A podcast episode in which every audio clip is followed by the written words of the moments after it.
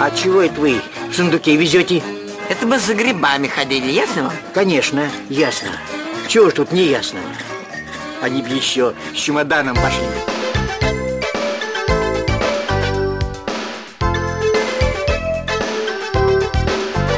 Центр Камерата представляет Путевые заметки Мастер-классы для незрячих путешественников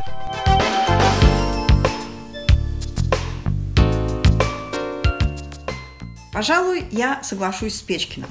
Ходить по грибы с чемоданом, наверное, не самая лучшая идея. Однако, на мой взгляд, для поездок, путешествий ничего удобнее чемодана на колесах до сих пор не придумано.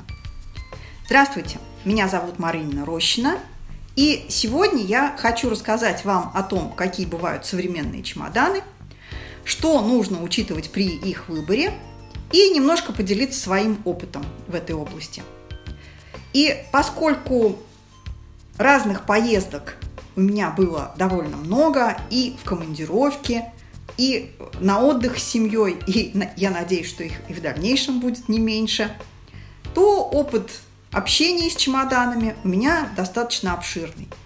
И для начала чуть-чуть истории. Оказывается, тот чемодан, который мы сейчас с вами знаем, появился совершенно недавно по историческим меркам – Человечество раньше высадилось на Луну, чем изобрело чемодан на колесиках. Как вы знаете, наверное, выставка на Луну состоялась в 1969 году, а чемоданы на колесах стали выпускать только в 1972. И автором этого изобретения стал Бернард Садоу. Идея появилась в аэропорту, когда он, утомленный длительным перелетом, таможенным досмотром, тащил в руках два тяжеленных чемодана и вдруг увидел служителя багажного отделения, который легко вез перед собой тележку с дорожными сумками. Все очень просто. Приделываем к чемодану колесики. Для того, чтобы было удобнее тащить, протягиваем через ручку ремешок, и конструкция легко поедет – но а, конструкция эта оказалась не очень удобной, не слишком устойчивой, и приживалась она довольно медленно. И следующий шаг к тому чемодану, который мы сегодня с вами знаем, сделал летчик Роберт Плат. Он к своему дорожному саквояжу приделал не только колесики, но и выдвижную ручку. Сначала идея понравилась его коллегам по летному составу, а потом она уже пошла в народ. Но было это уже в 1988 году.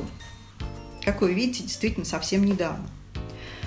А, сейчас уже появились не только чемоданы на колесиках с выдвижными ручками, но и умные или, как по-другому говорят, смарт-чемоданы. Среди их функций такие полезные вещи, как, например, GPS-трекинг, который позволяет отслеживать местонахождение вашего багажа с помощью смартфона, замок, который может управляться э, либо через Bluetooth с помощью смартфона, либо открываться с помощью отпечатка пальца. Встроенные весы. Поднимаешь чемодан за ручку и сразу видишь, сколько он весит. Очень удобно. Говорят, что самые продвинутые модели могут уже следовать за своим владельцем, отслеживая его с помощью камеры. А еще существуют чемоданы-скутеры, на которых вы можете сами ехать. Ну, здесь я, правда, не понимаю. А вот, например, мотоцикл с коляской – это тоже такой самодвижущийся чемодан. Да и, в общем-то, смарт-чемоданы э, пока не могут похвастаться доступной ценой. Поэтому давайте переместимся в более практическую плоскость и поговорим с вами о том, все-таки какие бывают чемоданы в бюджетном секторе и что нужно учитывать, чтобы их выбирать. Думаю, что каждый, кто когда-то пользовался чемоданом и не очень редко бывает в поездках, согласится со мной, что выбрать чемодан один на все случаи жизни практически невозможно. И самое главное здесь – это величина чемодана. На величину, естественно, влияет то количество вещей, которые вам необходимо вести с собой, но и условия перевозки тоже – о чем это я сейчас? Вот, например, сейчас многие авиакомпании предлагают более дешевые перелеты, э, в стоимость которых э, включена только ручная кладь. И эта ручная кладь строго ограничена по весу и габаритам. Например, 55 на 40 на 20 сантиметров и вес до 10 килограмм. И это еще не самые страшные ограничения. У разных компаний они разные, и с ними надо обязательно познакомиться заблаговременно, когда вы покупаете билет. Потому что, как правило, э, если заплатить за багаж во время приобретения билета, это будет значительно меньше, чем если придется доплачивать в аэропорту, когда вдруг неожиданно выяснится, что ваш багаж не подходит к установленным параметрам. И честно скажу, для меня вот это желание сэкономить на билетах, да еще в компании с нежеланием таскать тяжелую сумку, стала хорошим тренером по укладке чемодана. Теперь я не складываю все, что, вот, по моему мнению, мне может потребоваться в поездке, а стараюсь ориентироваться на необходимый минимум. Ну, правда, все-таки без лишнего фанатизма. Есть очень простой тест – Чемодан вам подходит, если вы можете самостоятельно с ним справиться. Затащить при необходимости по ступенькам, положить на багажную ленту, достать с багажной полки. Помощь не всегда доступна, и вот это нужно учитывать. В международной классификации чемоданы делятся, как и одежда, на маленькие S, высота до 59 сантиметров, средние M, высота от 60 до 70 сантиметров. И большие L, высота от 70 до 80 сантиметров. Ну и дальше уже существуют чемоданы XL. Деление это условное и на самом деле не очень полезное. В интернете существует множество советов – какой выбрать чемодан в зависимости от продолжительности вашей поездки, в зависимости от того, сколько участников, один вы едете, вдвоем или с семьей, с детьми, например. А, но в любом случае, сколько вы берете вещей, это очень индивидуально, и решать на самом деле вам. Лично я большие чемоданы не люблю. Ну, во-первых, чем больше чемодан, тем при прочих равных условиях он будет больше весить. А во-вторых, большой чемодан очень легко перегрузить так, что он станет неприподъемным. Мне кажется, что если даже вы едете с семьей и вещей у вас много, может быть проще взять два чемодана, но более мелких. При этом надо помнить, что у авиакомпаний существует ограничение не только на ручную кладь, но и на багаж. И на внутренних российских рейсах это чаще всего 23 килограмма. Если у вас чемодан большой, вы этот вес легко преодолеете. Ну и давайте сейчас вернемся к колесикам. А, колес у чемодана бывает два или четыре. В конструкции с двумя колесами они как бы утоплены немножко в корпус – а когда четыре колеса, они крепятся под днищем и как бы из-под него торчат. И поэтому, когда смотришь на это, кажется, что конструкция с четырьмя колесами повреждается более легко, особенно при перегрузках чемоданов в аэропорту на багажную ленту с нее. Но на самом деле утверждается, что по статистике авиакомпаний а, частота повреждений и двух- и четырехколесных чемоданов примерно одинаковая. Говорят, что сейчас существуют новые технологии крепления, что они обеспечивают достаточную прочность. И когда я готовилась к вот сегодняшнему разговору с вами, я, э, у меня сложилось ощущение, что четырехколесные модели сейчас встречаются чаще – и среди них есть самые разные размеры, как маленькие, так и большие. А вот двухколесные модели ча- чаще делаются небольшими. Выбирая между двухколесным и четырехколесным вариантом, вы должны понимать, что если у вас двухколесный чемодан, то вы тащите его за собой, и большая часть его веса приходится на вашу руку. Если у вас четырехколесный чемодан, то его можно просто катить, он стоит на своих собственных колесах. Но э, удобно он катится только по ровному полу, например, в аэропорту или в метро. А если, например, э, придется передвигаться по щебенке, по грунтовой дороге, то вот в таких условиях четырехколесный чемодан у вас, естественно, не поедет, и с большой вероятностью вам вообще придется тащить его в руках.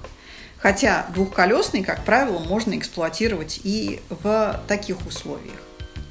Ну и, естественно, для любого чемодана лучше, если колеса будут не просто пластиковые, а прорезиненные или силиконовые. Это значительно увеличит срок их службы, ну и вероятность их повредить будет существенно меньше. И еще одно. Когда вы подбираете двухколесный чемодан, обратите внимание, чтобы параллельно колесам у него было два упора. Тогда он сможет стоять вертикально без вашей помощи. Если таких упоров нет, то чемодан всегда придется поддерживать, и это очень неудобно.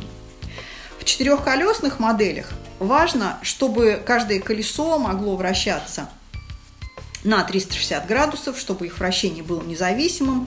Это обеспечит маневренность чемодана – а, и особенно это важно, естественно, а, для больших чемоданов. Вообще для больших чемоданов хорошо, когда он не просто четырехколесный, а восьмиколесный. То есть когда вот эти вот четыре колеса, а, каждый из четырех колес спарено. И еще одна важная деталь современного чемодана, о которой мы с вами уже говорили, это выдвижная ручка. Они бывают пластиковыми или металлическими. И пластиковые, надо сказать, что это не самый удачный вариант, они, как правило, не прочные, поэтому лучше выбирать все-таки металлическую. Следующее, с чем надо определиться при выборе чемодана, это материал. Чемоданы бывают и кожаные, и металлические, но в бюджетном сегменте чаще всего встречаются тканевые или пластиковые модели – вот про них мы с вами и попробуем сейчас повнимательнее поговорить. Тканевые модели изготавливают из синтетических, износоустойчивых прочных тканей. Это полиэстер, полиамид, нейлон, ну и так далее. А, они, естественно, имеют твердый каркас, но а, основное все-таки, что там в корпусе чемодана присутствует, это вот такая вот прочная ткань. Важно, чтобы материал имел а, водо- и грязеотталкивающую пропитку. Это значительно а, приятнее сделать ваше общение с этим чемоданом. Пластиковые чемоданы имеют твердый корпус, и их прочность напрямую зависит от качества пластика, из которого они изготовлены. Тонкий и дешевый пластик не обладает достаточной прочностью, и такой чемодан может разбиться, например, при перегрузке на багажную ленту в аэропорту. Хотя, если пластик качественный, то это довольно прочные изделия могут быть. Некоторые известные производители чемоданов а, в рекламных целях предлагают желающим даже попрыгать на корпуса в своих пластиковых чемоданах, чтобы показать, насколько они прочные. Иногда пластиковые модели комплектуют защитными тканевыми чехлами, и это тоже увеличивает прочность. Ну а теперь давайте попытаемся сравнить потребительские качества тканевых и пластиковых моделей. На мой взгляд, важнейшим преимуществом тканевых чемоданов является их легкость. Конечно, все зависит от конструкции, но при прочих равных в бюджетном сегменте тканевые чемоданы все-таки легче пластиковых. При этом они достаточно прочные. Ткань не так просто порвать или поцарапать. Надо сказать, что и пластиковые модели бывают легкими и прочными. Ну, вот только цена таких чемоданов в бюджетные рамки, как правило, не входит. В многочисленных обзорах, которые я читала, когда готовила этот материал, к достоинству тканевых чемоданов относят наличие молнии расширителя. Расстегиваешь такую молнию, чемодан становится глубже – это может стать настоящей палочкой-выручалочкой, когда в поездке наш багаж пополняется все новыми и новыми сувенирами.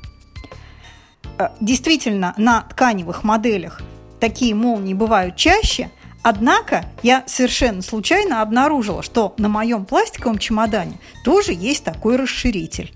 Поэтому бывает по-разному. Однако Мягкость тканевых чемоданов помогает им как бы слегка растянуться, когда нам очень хочется добавить к своему багажу что-то еще, ну, очень нужное. И в другую сторону, когда мы пытаемся засунуть свой чемодан туда, где мало места, куда-нибудь под сиденье, на багажную полку, или, что еще важнее, в калибратор, который определяет, влезает ли чемодан в те рамки, за которые мы заплатили с вами в билете – тканевый чемодан может как бы чуть-чуть сжиматься. С пластиковым, как правило, такие фокусы не проходят. Дополнительное удобство тканевым чемоданам также создают карманы внешние, которыми часто они оснащаются. Их можно использовать для того, чтобы поместить туда какие-то вещи, которым необходим оперативный доступ в дороге. Ну и давайте все-таки что-то хорошее скажем о пластиковых чемоданах. Ну, во-первых, они значительно легче очищаются от загрязнений. Как правило, их достаточно протереть просто влажной тряпкой. К тому же пластиковые чемоданы значительно более водоустойчивые. Даже если вы попадете под проливной дождь или под мокрый снег, ваш багаж с большей вероятностью, чем в тканевом чемодане, останется сухим. А, кроме того, жесткий корпус лучше предохраняет содержимое от разных повреждений. А, если вы положите что-то хрупкое, то в пластиковом чемодане оно с большей вероятностью у вас сохранится. Хотя мой опыт показывает, что если нормально упаковать какой-то хрупкий сувенир, положить его между слоями одежды, то он нормально доезжает и в тканевом чемодане. К достоинствам пластиковых моделей также можно отнести разнообразие расцветок и оформления. Казалось бы, какая разница, как выглядит ваш чемодан. Но на самом деле яркий чемодан, да еще с какой-нибудь запоминающейся картинкой, будет проще отыскивать на багажной ленте. И небольшой совет тем, у кого чемодан выглядит как множество других имеет стандартную расцветку – Повесьте на него яркий брелок, обмотайте ручку какой-нибудь цветной лентой. И даже если отыскивать багаж вам будет помогать сотрудник службы сопровождения, это серьезно облегчит поиски. И, наверное, в этом случае будет не лишним заранее ваш багаж сфотографировать, чтобы не пытаться объяснить, как выглядит чемодан, а просто показать фото. Ну и еще хочу поделиться лайфхаком от Вячеслава Царегородцева – если ваш чемодан пока еще не настолько умный, чтобы его можно было отслеживать с помощью GPS-трекера, можно положить в него беспроводный звонок. Кнопку оставляем у себя, при необходимости звоним и отыскивать такой багаж можно будет по звуку. Давайте теперь поговорим о том, как запереть чемодан. Загвоздка в том, что кодовые замки, которыми часто оснащаются чемоданы, для незрячих практически непригодны. Я лично Вообще, часто чемодан просто вообще не запираю, даже когда сдаю в багаж. Но если такой подход кажется вам чересчур легкомысленным, можно просто купить обычный навесной замочек с ключиком, соединить им бегунки молнии и эксплуатировать замок в таком режиме. Однако, если вы летите куда-нибудь в США, Канаду, Австралию или Японию, там таможенникам нужен доступ к вашему чемодану. И э, запирать их в этом случае можно только на специальные электронные замки, у, к которым у таможенников есть специальный универсальный ключ. Если ваш замок таким ключом не открывается, таможенник просто его сломает. И об этом не надо забывать. И, конечно же, подбирая чемодан, стоит обратить внимание на состав и качество фурнитуры – Хорошо, когда кроме выдвижной чемодан имеет еще две ручки сверху и сбоку. Тогда его будет удобно нести при необходимости в руках, закладывать в багажные отсеки и доставать оттуда. Причем хорошо попробовать ручки, удобно ли они лежат в вашей руке, ведь вряд ли вам придется обойтись без подъема по лестницам с этим чемоданом. Молния на чемодане а, должна быть надежной. Обычно это крупные молнии с такими крупными зубцами. И бегунки на ней должны быть тоже прочными. Попробуйте, как они двигаются. И, наверное, вы со мной согласитесь, что чем больше чемодан, тем важнее качество его фурнитуры. У меня есть маленький чемоданчик, купленный за смешные для чемодана 800 рублей. У него молния, ну, примерно такая же, как обычно вшивают в одежду – но я его очень люблю, потому что он очень легкий. И надо сказать, что он меня ни разу не подводил, я его однажды даже сдавала в багаж. Но, правда, когда я собираю вещи, всегда кладу матерчатую сумку или просто крепкий пакет, чтобы, если вдруг молния разойдется, можно было вещи туда переложить. В принципе, в пакет можно даже весь чемоданчик упаковать.